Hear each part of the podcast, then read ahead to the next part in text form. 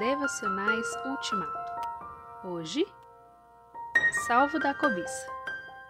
Não cobicei nem a prata, nem o ouro, nem as roupas de ninguém. Atos 20, 33. Paulo passou três anos em Éfeso e durante esse tempo conseguiu a proeza de não cobiçar de algum judeu e de algum irmão qualquer coisa, como prata, ouro e até mesmo roupas. Não cobiçou coisas valiosas que têm provocado escândalo no meio religioso, como dinheiro, poder e mulheres. A cobiça aproxima perigosamente o ser humano do pecado consumado. Tiago é mestre no assunto. A cobiça convida o eu para ir para a cama. Enquanto o eu resiste, o pecado não se realiza.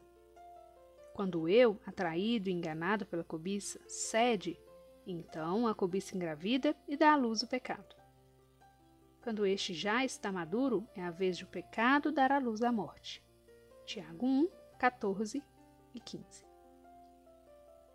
A cobiça, diz o dicionário ilustrado da Bíblia, é o desejo intenso de possuir algo ou alguém que pertence a outra pessoa, e surge de um egoísmo voraz e descompromisso arrogante contra a lei de Deus. No acampamento do Sinai, o Senhor falou com todas as letras: Não cobice a mulher de outro homem. Não cobice nada que seja de outro homem. A sua casa, suas terras, seus escravos, seus animais ou qualquer outra coisa que seja dele. Deuteronômio 5, 21. Os presbíteros de Éfeso ouviram e não contestaram esse testemunho de Paulo. Eles sabiam que o apóstolo havia trabalhado e conseguido com suas mãos tudo o que ele e seus companheiros de trabalho precisavam. Um só descontrole, uma só arrogância, uma só explosão de egoísmo pode pôr tudo a perder. Foi a cobiça que derrotou Acã.